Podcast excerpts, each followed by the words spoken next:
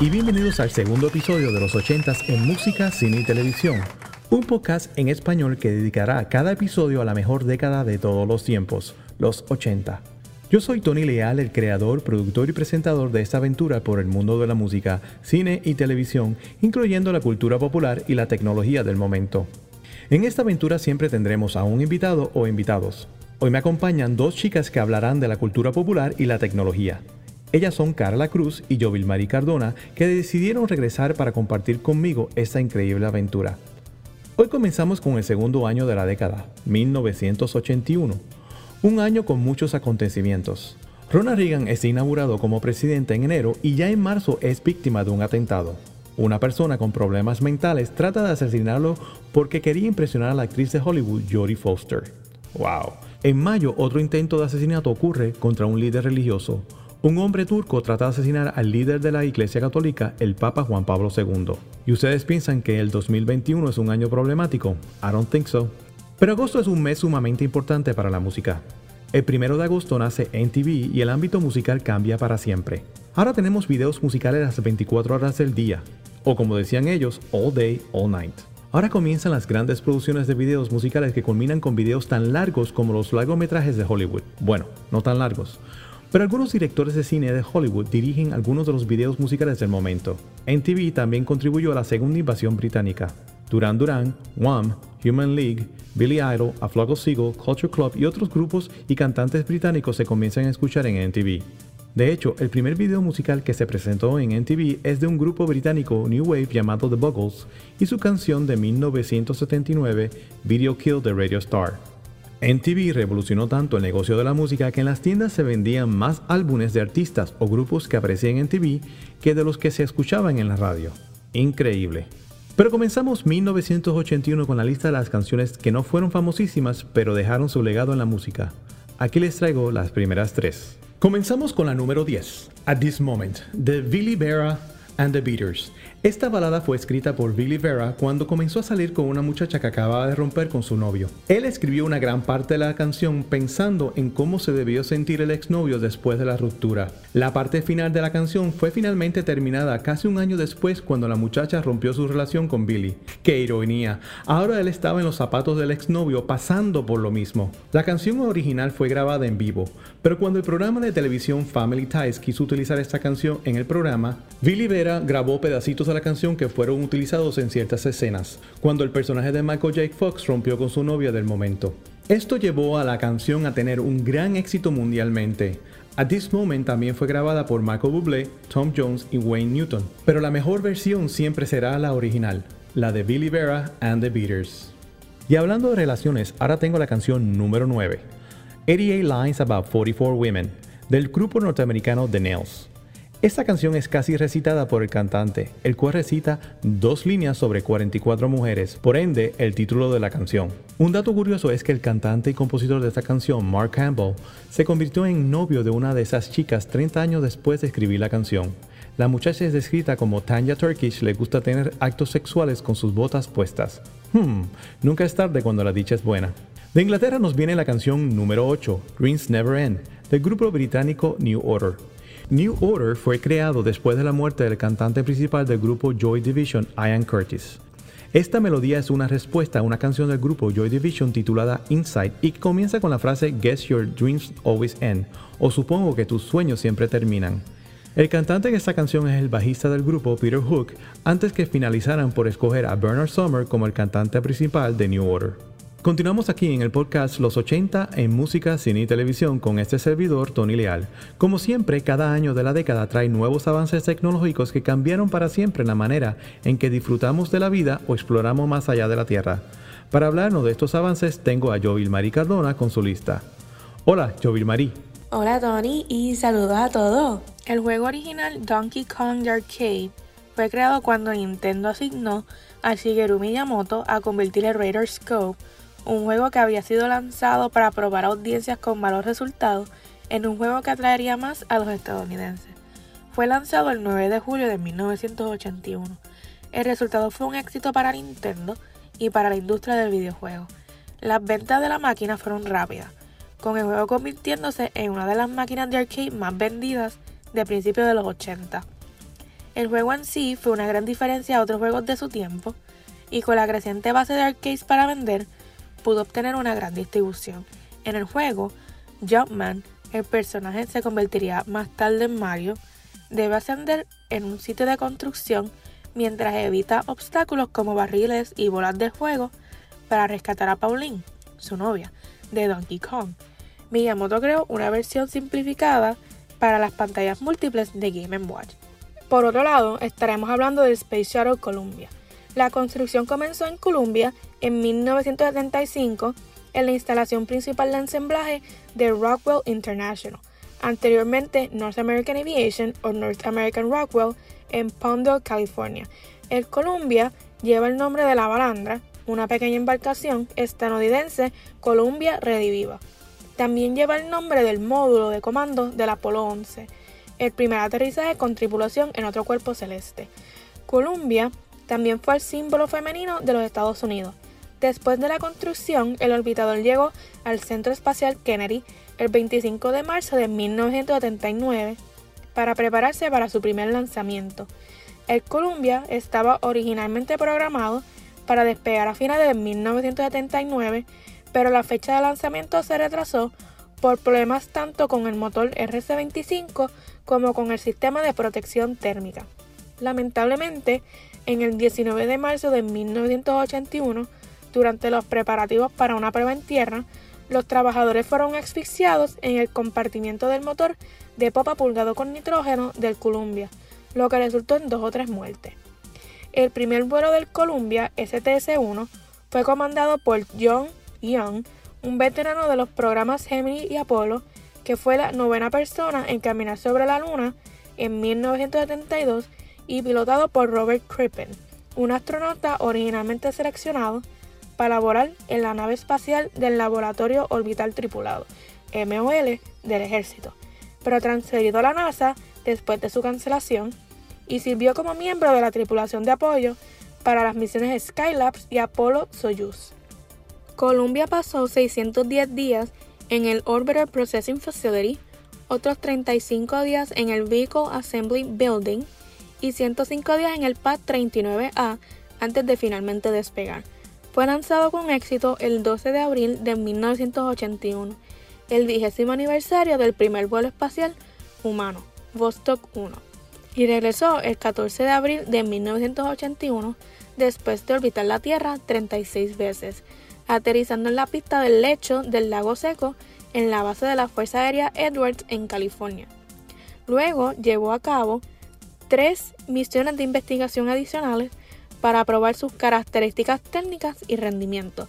Su primera misión operativa, con una tripulación de cuatro hombres, fue STS-5, que se lanzó el 11 de noviembre de 1982. En este punto, a Columbia se le unió el Challenger, que voló las siguientes tres misiones del transbordador, mientras que el Columbia se sometió a modificaciones para el primer Space Lab Mission. Gracias. En 1983, la serie animada Saturday Supergay salió al aire con personajes como Donkey Kong, incluyendo a Mario, Frogger y otros más. Otras series animadas basadas en Donkey Kong fueron producidas al final de la década de 1990. Recientemente, el juego Donkey Kong formó parte de la película Pixel, incluyendo los juegos de Centipede, Pac-Man y Galaga. En esta cinta, los juegos de videos de los 80 son los que atacan a la Tierra enviados por seres extraterrestres. Y hablando del espacio, el transportador Columbia se desintegró en su entrada a la Tierra el 1 de febrero de 2003, matando a toda su tripulación. En los 80 ocurrió la primera tragedia de este programa espacial. El transportador Challenger explota el 28 de enero de 1986 cuando hace su despegue, también matando a toda su tripulación. Dos casos muy tristes para la historia de este programa espacial. Y antes de que el Challenger despegara en 1981, ya en 1979, un transbordador espacial fue parte de la película del espía británico James Bond en la cinta Moonraker. Más adelante les hablaré de otra película de James Bond y su tema musical, no se lo pierda. Seguimos hablando de 1981. Yo soy Tony Leal y ahora regreso con las próximas tres canciones de 1981 que no tuvieron éxito, pero dejaron su legado. Comenzamos esta sección del podcast con la número 7, una canción que ni puedo decir el título y que ni entiendo la lírica. Bananarama, un grupo musical femenino de Inglaterra, grabó esta canción titulada Aie Mawana. Esta canción fue primeramente grabada en 1971 bajo el título de Ayeaoa. Espero que lo hayan captado. La misma fue regrabada en 1975 por el grupo musical africano Black Blood bajo el título de Aye Mawana, una versión en el idioma swahili. Esta es la versión que grabó Bananarama como su primer single, dando paso a que la música no importa lo que diga, mientras que la melodía sea super catchy. Otra canción que también fue regrabada es la número 6. Originalmente grabada como Kitty en 1979 por el grupo Racy, Tony Basil la regrabó bajo el título de Mickey. La canción es la misma versión original solo cambiando el nombre del personaje principal y el género de femenino a masculino. Basil, que era una cheerleader o porrista en la escuela superior, además de ser coreógrafa y actriz profesional, ya tenía la idea de grabar un video musical utilizando el concepto de las porristas antes de tener la canción.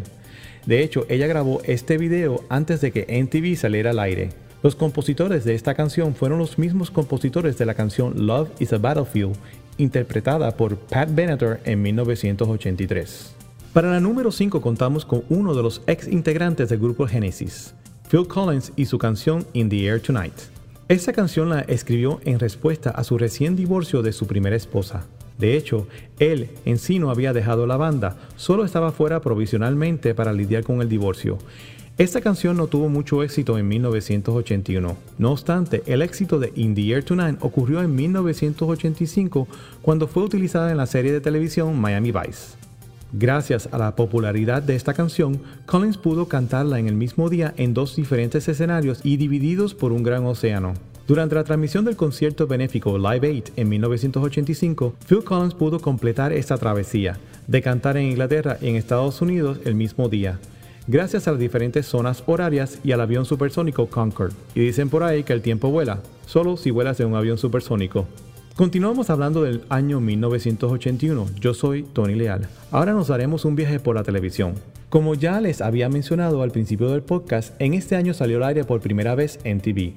Pero 14 días después que en TV saliera al aire, otro canal con programación las 24 horas del día también lo hizo, aunque este con temas más conservadores. Estoy hablando del canal de programación católica EWTN o Eternal Word Television Network, un canal completamente religioso.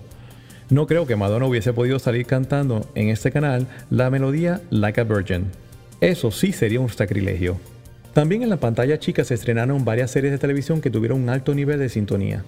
Entre estas estaba Dynasty, que duró 8 años en la cadena de televisión norteamericana ABC, y Falcon Crest, que duró 9 años en CBS. Estas dos series lidiaban con los problemas internos de familias millonarias. También este año salió al aire un programa de entretenimiento titulado Entertainment Tonight. Este programa todavía sigue transmitiendo después de 40 años. De hecho, Entertainment Tonight es el programa de televisión sindicado de más larga duración, superando el programa musical Soul Train, que duró 37 años en el aire. Otro programa de televisión que todavía se sigue transmitiendo desde 1981 es Motor Week de la cadena de televisión pública PBS. Este programa le abrió las puertas a los canales de televisión por cable que se dedican a la industria automotriz. Además de ser transmitido por PBS, este programa también es sindicalizado a través de canales de cable en los Estados Unidos. Les sigue hablando Tony Lea en el podcast Los 80 en música, cine y televisión. Y ahora cambiamos el tema a la cultura popular. Ahora me acompaña Carla Cruz con su lista. Hola Carla, ¿qué tienes para mí hoy? Saludos Tony y a todos esos fanáticos de los 80 que nos escuchan. El famoso carro DeLorean, la leyenda cinematográfica, iba a ser fabricado en Puerto Rico, sí, así como escuchan, en mi isla Puerto Rico. Cuando Jones fundó la marca DeLorean en Detroit, iba a ser manufacturado en esta isla grande donde vivo yo, Carla. Sin embargo, el gobierno británico le ofreció una cantidad exorbitante de dinero, más de 100 millones de dólares, para que lo construyeran en una fábrica en Irlanda del Norte, y este, por supuesto, aceptó. Pero lo que ocurrió después que Marty McFly y el Doc nos llevaran al futuro en él fue que el carro no tuvo éxito en el mercado como se esperaba y la marca terminó en bancarrota a inicio de los 80 increíblemente no duró mucho. Pero no perdamos la esperanza. Existen cuatro DeLorean bañados en oro de 24 quilates. A raíz de una promoción en colaboración con American Express, se alteraron estos carros para una inquietante exhibición. No todo está perdido para este carro de leyenda. En otros datos no tan nítidos, vamos a hablar un poco del virus DIH. Esta enfermedad, que a sus inicios fue terrible para millones de personas, se cree que se originó en el continente africano. Según varios datos, las tribus al practicar ceremonias de vudú donde utilizaban sangre de mono, el virus que habitaba en estos animales se propagó por los humanos mutando y acabando con vidas inocentes. El 5 de junio de 1981, este virus fue detectado en varios jóvenes homosexuales activos sexualmente. Al no conocerse a fondo de esta enfermedad, fue mortal para un sinnúmero de personas que desconocían la manera de propagarse ya hace 40 años. Un dato curioso es que existen personas inmunes al SIDA. Esto se debe a que tienen un tipo de células llamadas CD8T, aunque podrían contagiarse. El virus no muta, en otras palabras, no afecta su sistema inmunológico. Otro dato curioso es que nuestros amados felinos lamentablemente padecen SIDA gatuno. Es sumamente parecido al VIH y existe una vacuna para contrarrestar la enfermedad. Esta se sigue estudiando para alcanzar el éxito de crearla para los seres humanos. Así que a cuidarnos, protégete y usa condón, no compartas jeringas y vive sanamente. Gracias, Carla. Hay que mencionar que unos inversionistas del estado de Texas compraron lo que quedaba en inventario de la fábrica de DeLorean cuando fue clausurada. De hecho, hoy día ellos reconstruyen o fabrican los DeLoreans con estas piezas. Aunque existen DeLoreans bañados en oro, como dijo Carla, hay algunos en otros colores que fueron pintados por sus dueños, ya que el carro original es fabricado en acero inoxidable. Otro dato curioso es que en la versión original de la película Back to the Future de 1985, el modo de transporte por el tiempo iba a ser un refrigerador. No obstante, los productores cambiaron de idea y escogieron al DeLorean como método de transportación por el tiempo, dándole más auge a este automóvil deportivo. Y como dice Carla, utilice condones o preservativos para tener relaciones sexuales, no solo como protección en contra del SIDA, pero también contra otras enfermedades venéreas. Este fue un mensaje público por este servidor. Y continuamos hablando de 1981. Yo soy Tony Leal. Y ahora les traigo las próximas tres canciones de mi lista. Las dos primeras fueron canciones que han sido sampleadas o muestreadas musicalmente por algunos cantantes reconocidos. Samplear es un anglicismo de la palabra en inglés sample o music sampling Music sampling es básicamente el uso de una porción de una melodía en otra canción. En la número 4 tengo a Queens y su canción Under Pressure. Esta canción fue grabada a dueto con el cantante británico David Bowie. Under Pressure fue sample por Vanilla Ice y el tema Ice Ice Baby en 1990. Un dato curioso es que Freddie Mercury de Queens y David Bowie ya se habían conocido anteriormente en 1969. En ese año, Bowie fue a probarse unas botas en la tienda donde Mercury trabajaba. Increíble. Otra canción que ha sido una de las canciones más ampliadas es la número 3, Genius of Love del grupo Tom Tom Club. La versión sample más famosa es la de Mariah Carey y su canción Fantasy de 1995. Genius of Love fue distribuida originalmente en disco de 45 revoluciones por minuto en el lado A. El otro lado tiene una canción titulada Jella de Mr. Jello, el cual es básicamente una versión sample de Genius of Love pero con otra letra. Y hablando de music sampling tenemos la canción número 2. Aunque no es necesariamente una canción sampleada, esta canción está inspirada en un aria de 1885 del compositor francés Jules Massenet titulada Au souverain, au juge, au père. ¿Ah? Me llené parler par français. Uh, très bien. De hecho, en el título de la canción aparece su nombre, O Superman for Massenet, de la cantante estadounidense Laurie Anderson. Es una canción que aprovecha la tecnología del momento para grabar una canción completamente diferente a lo que se producía en ese momento. Utilizando un vocoder que convierte sonidos análogos a digitales, Anderson grabó esta canción experimental mitad cantada, mitad hablada. De hecho, Anderson siempre ha tratado de romper todas las barreras. En 1969 compuso una sinfonía utilizando las bocinas de varios automóviles. Continuamos aquí en el podcast Los 80 en música, cine y televisión con este servidor Tony Leal. Ahora pasamos al cine. Entre las películas que tuvieron mucho éxito está Raiders of the Lost Ark con Harrison Ford. Pero Ford no era el que estaba programado para interpretar el personaje principal de Indiana Jones. Este personaje se le había ofrecido originalmente al protagonista de la serie de detectives Magnum PI Tom Selleck. No obstante, Selleck tuvo que declinar la película ya que había firmado el contrato para la serie. Pero al mismo tiempo hubo una huelga de escritores en Hollywood y la filmación de la serie se paralizó. Raiders of the Lost Ark fue filmada durante este tiempo, o sea, que Tom Selleck podía haber interpretado a Indiana Jones sin ningún problema. ¡Qué ironía! Este año también se estrenaron varias películas que sus temas principales fueron éxitos en la radio. Entre estas está la película del personaje espía británico James Bond con For Your Eyes Only. El tema musical del mismo nombre fue interpretado por la cantante escocés Sheena Easton. Ella ha sido la única cantante que ha salido en la secuencia de apertura de la película. También tenemos otro largometraje con una canción que tuvo un éxito rotundo, Endless Love. La película fue interpretada por Brooke Shields y Martin Hewitt. La canción fue interpretada por Diana Ross y Lionel Richie. También tuvimos la comedia romántica Arthur con Lisa Minnelli y Dudley Moore. La canción principal de la película fue interpretada por el gran cantante estadounidense Christopher Cross. Y hablando sobre la música, ahora les tengo la lista de las 10 canciones más populares de 1981. Estas son: número 10, Keep on Loving You de REO Speedwagon. Número 9, 9 to 5 de Dolly Parton. Número 8, I Love a Rainy Day de Eddie Rabbit. Número 7. He's on My List de Hall Notes. Número 6. Celebration de Cool and the Gang. Número 5. Jesse's Girl de Rick Springfield. Número 4. Just Like Starting Over de John Lennon. Número 3. Lady de Kenny Rogers. Número 2. Endless Love de Diana Ross y Lionel Richie. Y la número 1. Betty Davis Eyes de King Carnes. Pero ahora termino mi lista de las 10 canciones que no fueron famosas en 1981, pero dejaron su huella en la música, con la canción número 1. Esta melodía nos viene desde Canadá con el grupo de rock progresivo Saga y su canción On the Loose de su álbum Walls Apart.